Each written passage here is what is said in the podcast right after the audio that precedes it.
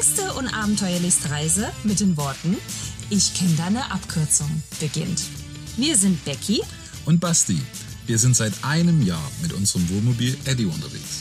Der zum Glück nicht weiß, dass er kein Offroad-Fahrzeug ist. Herzlich willkommen zu unserem Podcast. Wir nehmen euch mit auf unser Abenteuer. Spannende Routen, die schönsten Spots. Wir treffen coole Menschen. Und erleben das eine oder andere Missgeschick. Von dir. Und dir.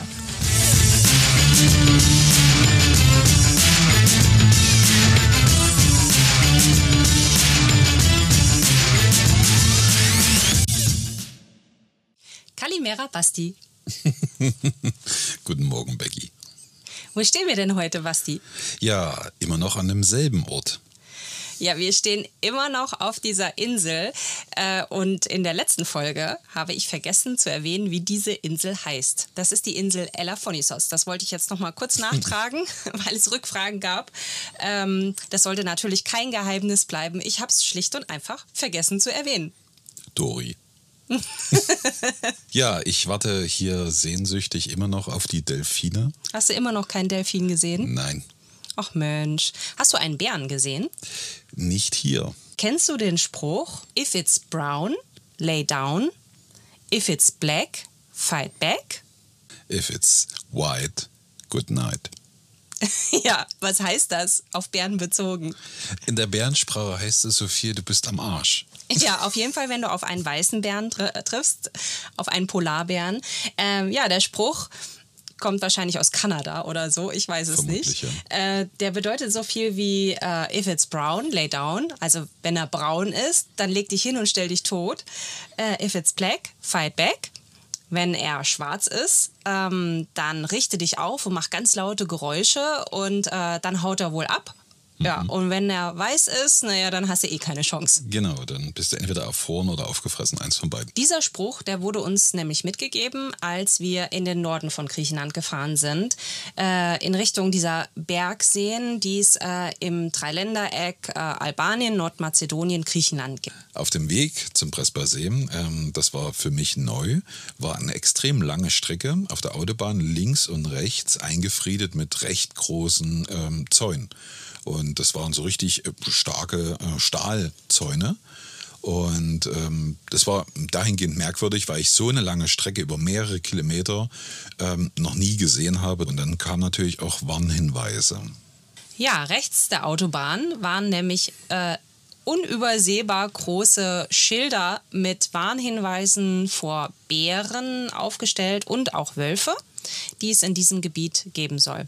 Beim Prespa-See äh, handelt es sich ja nicht nur um einen See, sondern äh, das sind zwei Seen. Das ist der kleine Prespa-See und der große Prespa-See.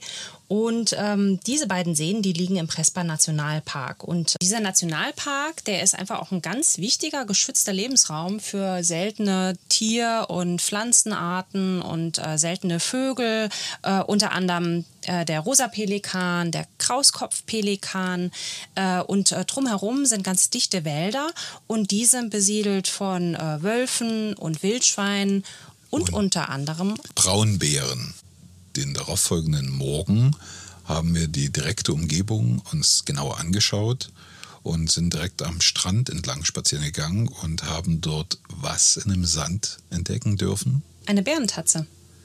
Nicht die Tatze. Eine, eine Spur. Also wenn dort eine Bärentatze gewesen wäre, dann hätte der Bär seinen Fuß verloren. Wir sind dann der Braunbärfährte weiterhin gefolgt bis zum Ende des Strandes. Und dann ging es nicht weiter. Ja, es ging weiter in Richtung Bohnenfelder. Was uns äh, auch aufgefallen ist, ähm, ist, dass dort ständig geschossen wurde. In unregelmäßigen Abständen haben wir immer Schüsse wahrgenommen. Und wir sind davon ausgegangen, das sind Jäger, die da irgendwas im Naturschutzgebiet jagen. Ja, hinter unserem Camper sind ähm, ganz, ganz große Bohnenfelder, weil die Region ist auch bekannt für seine Gigantes. Gigantes. Das sind ähm, eben ganz dicke weiße Bohnen. Gigantisch. Gigantische Bohnen sozusagen. ähm, aber es gibt dort auch die ganz normalen grünen Bohnen und da hast du mir noch erzählt. Ja, ich musste mich sofort wieder in meine Kindheit zurückerinnern, ähm, als ich im Garten von meiner Oma, die hatte ähm, wunderschöne Sachen angepflanzt, äh, natürlich auch Bohnen. Und da sind wir als Kinder zu den Bohnensträuchern und haben die dann stibitzt und haben die direkt von den Bohnensträuchern so äh, roh quasi gegessen. Genau, das hast du mir dann so erzählt. Ah, ich habe immer bei meiner Oma im Garten die Bohnen stibitzt und habe die dann so vom Strauch gegessen. Und dann äh, habe ich dann gesagt, ich so, hä, die kann man doch nicht roh essen. Doch, doch, doch, die kann man roh essen. Total lecker. Mampf, mampf, mampf. und dann hast du dir die schon in den Mund geschoben. Ja. Und äh, ich so, okay, gut, naja, wenn man das machen kann, probiere ich jetzt auch mal. Ich möchte jetzt auch mal Bohnen probieren. Und habe mir diese, das sind ja diese Schoten, ähm, auch vom Strauch gepflückt und ähm, habe die eben auch in den Mund genommen und gegessen. Naja, gut, also ich muss sagen, gekocht schmecken sie mir besser. Aber Ja, es gut, war die dann. Kindheitserinnerung gepaart damit war schon sehr lecker. Und das haben wir einige Minuten gemacht, ne? Ja, naja, also wir haben dann so eine ganze Handvoll, so einen bunten Strauß an Bohnen gehabt und hatten eine ganze Handvoll ähm, in der Hand Richtig. und äh, haben die dann so vor uns hingeschniepsert. Und mit einem Mal, Gab es einen Schuss. in dem das war Moment, extrem nah. Also Sebastian reißt die Hände hoch, lässt seine kompletten Bohnen fallen.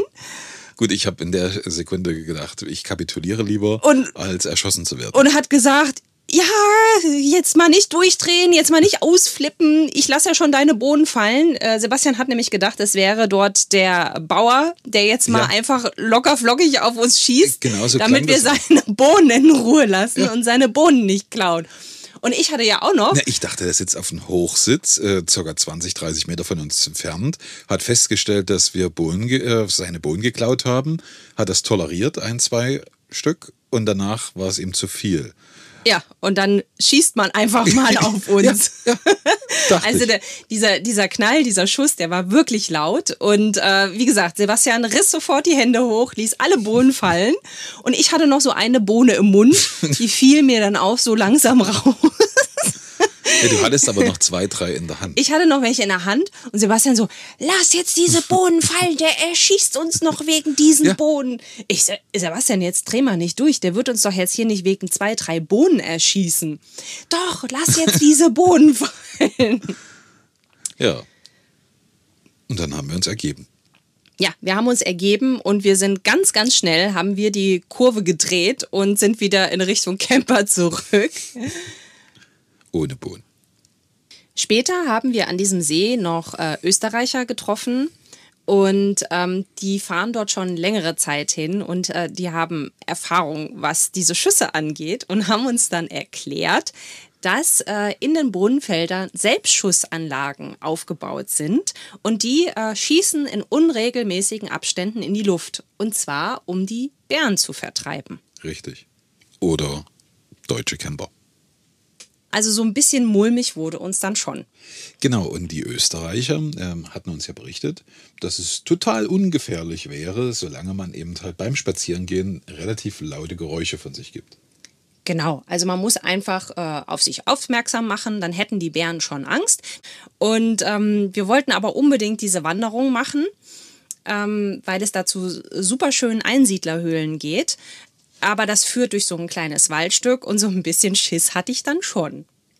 Naja, und ähm, ihr könnt euch vielleicht noch daran erinnern, aus unserer ersten Freisteh-Nacht hatten wir immer noch das Bärabwehrspray übrig, was jetzt zum Einsatz gekommen ist.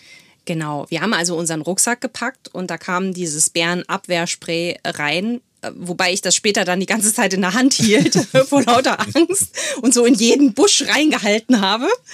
Und ähm, außerdem hatten wir zwei Trillerpfeifen Ja, mit, genau. Damit sind- wir die immer schön trillern können. Und sind trillernd äh, immer durch die Büsche gelaufen. So in etwa. Genau, und wir hofften halt, äh, dass wir die Bären mit diesen Trillerpfeifen und indem wir laut singend ähm, durch die Wälder laufen, dass wir die Bären einfach mal vertreiben. Hat ja funktioniert. Also gesichtet habe ich keinen Bär. Nee, wir sind äh, relativ spät mit unserer Wanderung gestartet. Man hätte das natürlich auch ganz äh, früh und zeitig machen können, aber für den Tag, man darf ja nicht vergessen, es war trotzdem Mitte August, äh, waren trotzdem selbst ähm, in den Höhenlagen Temperaturen von weit über 30 Grad angesagt. Demzufolge haben wir gesagt, okay, lass uns das lieber einen späten Nachmittag machen. Und wir sind, glaube ich, wann sind wir losgelaufen? Also so gegen halb fünf sind wir äh, ungefähr gestartet. Also das heißt, es wird gegen 20.30 Uhr ähm, dunkel mhm. in Griechenland. Also hatten wir ein Zeitfenster, was für die Wanderung äh, durchaus ausreichend war. Stimmt. Und äh, ja, so sind wir dann also losgewandert durch dieses kleine Waldstück und äh, sind dann auf der anderen Seite am See an so einem Kiesstrand äh, wieder rausgekommen. Und auf dieser Seite sind äh, diese Einsiedlerhöhlen. Spektakulär. Ein Einheimischer hat uns erzählt, da haben die Monks gelebt. Und du hast immer gedacht, da haben die Affen drin gelebt. ja, ich, das war extrem schlechtes Englisch. Und ich also, habe es nicht verstanden. Ich habe es nicht verstanden. Wieso haben da Affen gelebt? Du hast Monks mit Monkeys verwechselt genau. und hast gedacht, er erzählt uns, dass da drin Affen wohnen. Nein, Monk ist Mönch und da haben die Mönche also drin gewohnt in diesen Höhlen. Und ähm, also ich fand, er hat ein sehr schlechtes Englisch gesprochen. Diese Höhlen wollten wir also uns angucken und da geht es immer am Strand entlang ähm, über Geröll und Steine. Also es ist schon auch anstrengend und ja. man braucht deutlich mehr Zeit als äh, bei einer ganz normalen Wanderung, weil du auch immer ein bisschen mal klettern musst und vor allem auch auf deine Füße aufpassen genau. musst, dass du da nicht stolperst, äh, weil überall diese, diese dicken Steine am Strand liegen. Und dann haben wir die allererste Affenhöhle gefunden ich habe dann zu äh, Basti gesagt, komm Basti, lass uns doch mal da hoch. Also die ähm, Höhle, auf, auf einer Höhe von 50 Metern war die so in den Felsen drin und äh, in dieser Höhle war nochmal eine Kapelle. Mhm. Und ich weiß nicht, wie die Affen, die Monks also früher da hochgekommen sind, aber mittlerweile ist dort eine Stahltreppe hochgebaut. Ja. Allerdings ist die komplett zugewachsen. Komplett gewesen. zugewachsen, als wäre man im Jurassic Park. Also da muss jahrelang keiner mehr langgelaufen sein. Und das war Sebastian schon ein bisschen. Na gut, ich habe gefragt, wann war der letzte TÜV-Bericht hier? Jedenfalls war ähm, Sebastian äußerst skeptisch, was die Stabilität dieser Treppe anging. Und äh, später hat man dann auch so ein abgebrochenes Stück von dieser Treppe gesehen. Also Basti wollte eigentlich überhaupt nicht mehr weiterlaufen. Ich bin dann vorne weggestiefelt, habe erstmal diesen ganzen Urwald entfernt und äh, bin auf jeder Treppenstufe rumgehüpft und habe äh, erstmal den Stabilitätstest gemacht für Basti und habe gesagt, nee, gar kein Problem, ist alles sicher. Ja. Und er so, wie sicher? ich so, na, 50-50. 50-50 was? naja, entweder hält's oder es hält halt eben nicht. Hm, genau so sah es auch aus. Und dann sind wir diese Treppe zu äh, dieser Höhle und Kapelle hochgelaufen. Und äh, dann gab es nochmal eine weitere Holzstiege. Die war jetzt nicht hoch, die war vielleicht zwei Meter hoch. Die bin ich dann also auch noch hochgeklettert. Und äh, da hat dann aber Basti gesagt, nee, also diese Holzstiege, die laufe ich jetzt nicht auch noch hoch. Ich aber vorne weg und stand dann in dieser Kapelle drin. Und ich mich da drin umgeguckt. Ich so, oh Basti, Mensch, jetzt komm rein, komm rein, das ist total cool hier drin. Und dann gucke ich runter auf meine Schuhe und denke so, hä, was ist denn das für ein komischer Haufen? Also es knirschte unter meinen Füßen. Da dachte mir, guck mal, Basti, irgendwas Komisches liegt hier auf dem Boden. Richtig, also ich bin natürlich mit hochgeklettert, das, äh, das ist selbstverständlich. Ich lasse dich in solche Situationen natürlich nicht allein. Aber wir standen in einem riesengroßen Haufen Scheiße. Und dann hörte ich ein Geräusch über mir. Und dann guckten wir beide so an die Decke und uns guckten etliche Augen an. Die waren ziemlich aufgeregt. Ja. Und das. Wir waren denn ihre Bude. es war also Fledermauskacke, ja. in der wir knöcheltief standen und über uns waren die Fledermäuse und guckten uns ein bisschen aufgeregt an. Also ähm, sind wir dann wieder relativ schnell gegangen. Wir haben sie dann in Ruhe gelassen. Also nachdem wir die Höhle dann besichtigt hatten, die Fledermäuse in Ruhe gelassen haben und sind dann äh, die tolle Treppe wieder heruntergestiegen äh, hatten wir grundsätzlich eigentlich vor, die größte Höhle uns an dem Tag noch anzuschauen. Die war allerdings noch einige Kilometer entfernt. Und äh, auf den Schreck der Fledermäuse hin dachten wir, trinken wir erstmal ein Bier.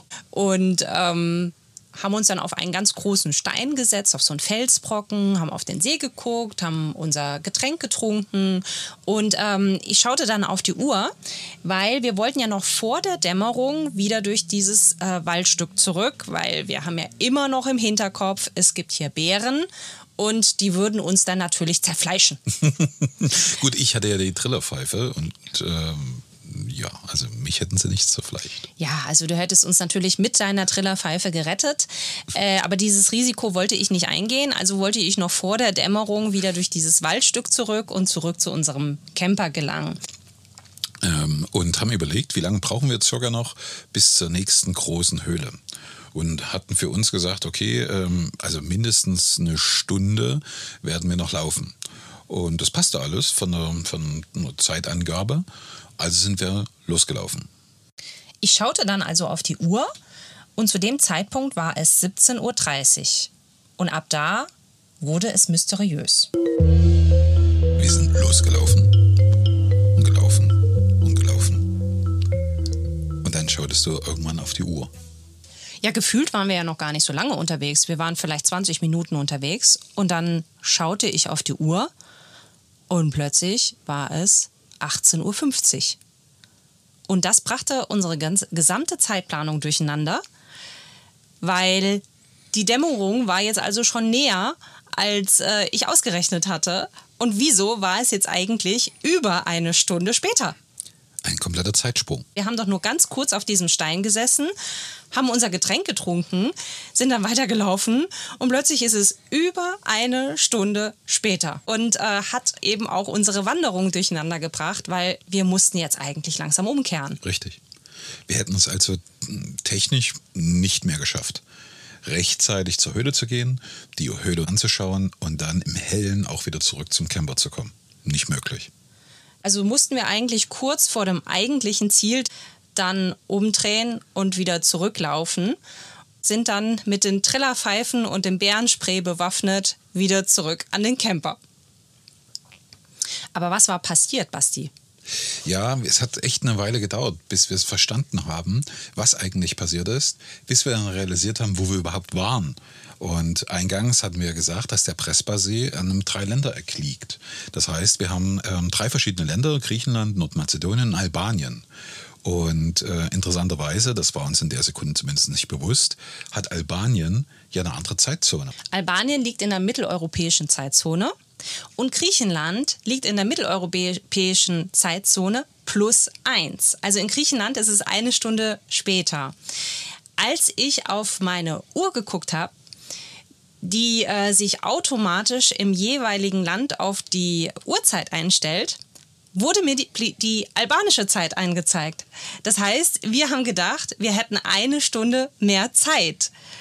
Als wir dann weitergelaufen sind, hat sich meine Uhr wieder in die griechische Zeitzone eingeloggt und wir hatten diesen Zeitsprung plötzlich drin. Richtig. Was total verwirrend klingt, ist es auch. Und äh, wussten auch nicht, wer uns jetzt die Zeit geklaut hat. Aber das lag daran, dass wir eben in diesem ganz besonderen Grenzgebiet sind und auch Grenzgebiet, was die Zeitzone angeht.